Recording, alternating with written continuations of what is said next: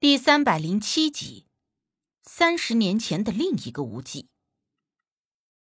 啊，您这话说的就有意思了。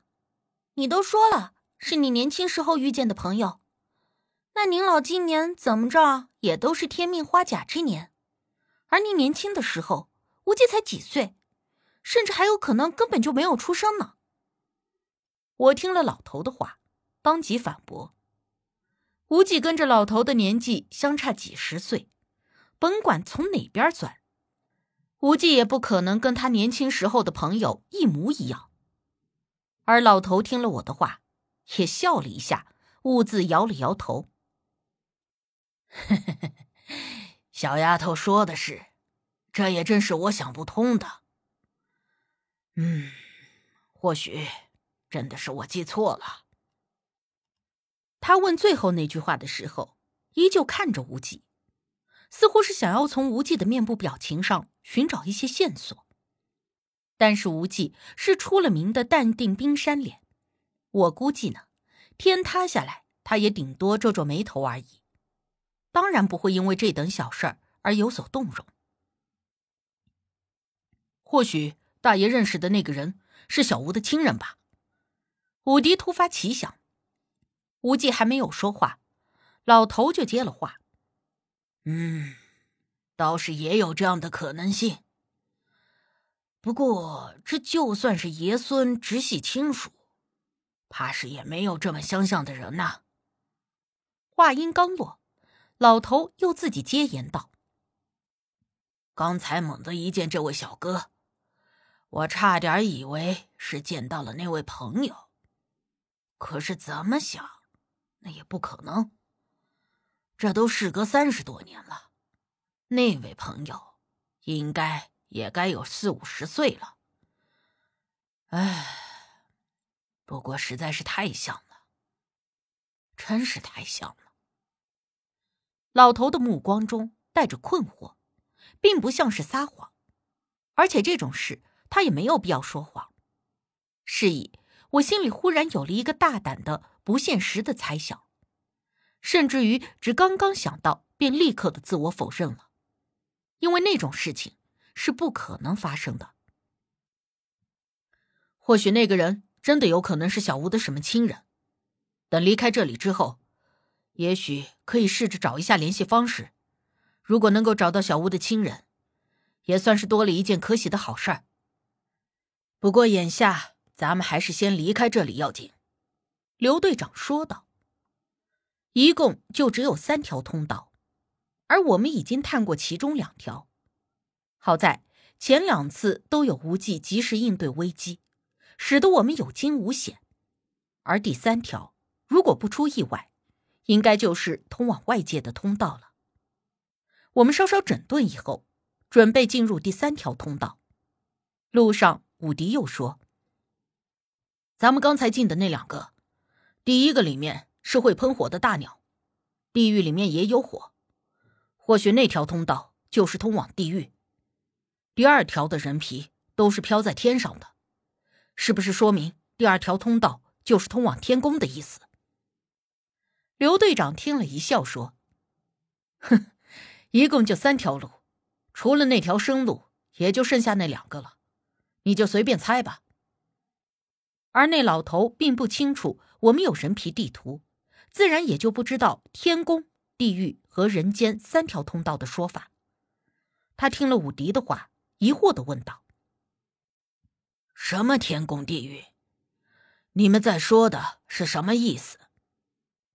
武迪自知说多了话，当即有点生硬的转移话题，反而问老头：“你说的那个和我们这小哥很像的朋友，你们还有联系吗？”老头摇了摇头。我也只见过他一次而已，但是那位朋友的身手极为了得，也和这位小哥一样，话不多，当时又救了我一命，所以呀，我至今记得清清楚楚，印象深刻。但是从那之后就再也没见过了。身手了得，那。你们也是在盗墓的时候认识的？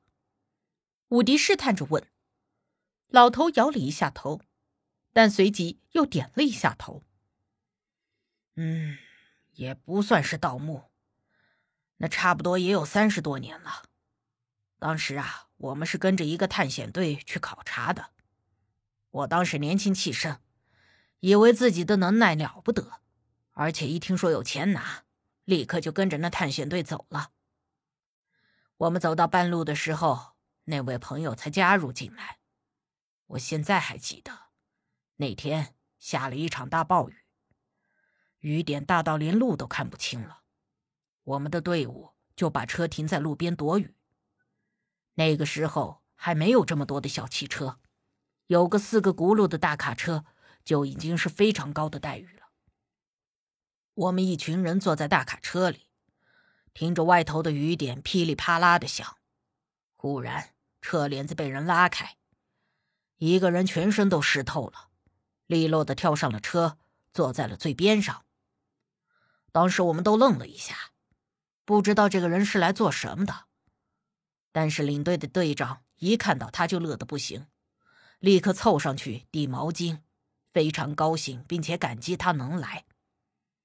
我们看到那个平时对我们颐指气使的队长，对那位朋友却非常的恭敬，而且我们年纪也都差不多大的，顿时就心里不大舒服。后来队长给我们介绍说，那位朋友叫秦安。我们走的速度并不快。而老头一路上不紧不慢的说着他年轻时候遇到秦安的事儿，我们谁也没有打断他的话，全都下意识的认真的听着。老头又接着说：“秦安那个人呢，平时闷声不响的，从来不主动跟我们任何一个人说话，而且总是冷冰冰的，只是偶尔队长跟他说话的时候，他会应两句。”让我们觉得他十分的瞧不起我们，后来我们也都离着他远远的，甚至有点故意排挤他。老头说到这里的时候，自己顿了顿，深深的叹了一口气：“唉，当年不懂事儿啊，那时候觉得秦安是瞧不起我们，才不跟我们说话搭腔。后来年纪大了，再想起那些事儿啊。”才明白，不是秦安瞧不起我们，而是我们虽然和他年纪相近，但做出来的事儿却完全不是一个层次的。我们的言行在他面前就像是玩闹的孩子。老头兀自摇了摇头，似乎十分后悔当年自己的幼稚行径。后来呢？他怎么救的你？黑子追问道。老头又接着说：“后来，我们找到了目的地。当时我们都没有见过古墓，十分的好奇。所以啊，我跟其他几个年轻人趁着夜里，就想要先进去看一看里面到底什么样。其实也是有私心的，想着一旦有个什么宝贝，我们也可以趁着其他人还没有察觉的时候。”顺手摸走一个两个的，但是我们错估了那古墓里头的危险性。刚进去没走多远，就有一个人受了伤，而我们想要带着伤员离开的时候出了意外，另一个同伴当时就死了。我们剩下的几个人都吓坏了。当时古墓的入口坍塌，我们根本就出不去。最后是秦安第一个发现我们不见了。进了古墓，把我们从里面给救了出来。当时为了救我们，他还被我们连累着受了点伤。我想秦安可能根本就没把当时的事放在心上，可是我却记了一辈子。当时还以为大家以后总是会有机会遇得上，但是自从那次探险队之后，我就再也没有见过他了。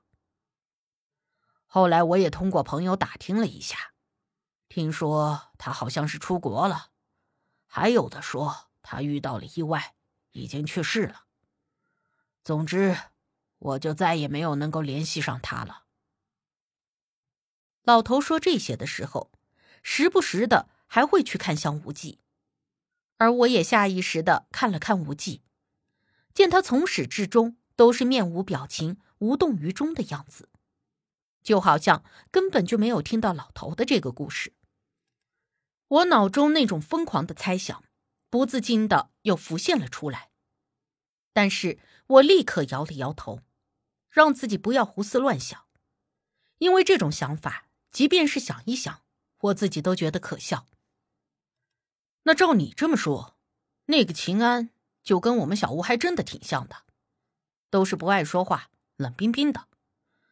小吴也就对着小生的时候能多说两句话，对着我们。哼，那可是连眼睛都不眨一下的，而且身手了得这一点也符合，再加上长得像。武迪说到这里的时候顿了顿，他有点不确信的看了看无忌，不知道想到了什么。顿了足足能有两三秒钟以后，武迪这才兀自的笑了一下。呵呵，这世界上啊，能有这么相似的人。还真是奇了，我倒是真的有些好奇，想要见一见那位秦安了。说不定啊，小吴老了的时候，就是秦安的模样。这种事情，想一下就觉得好神奇。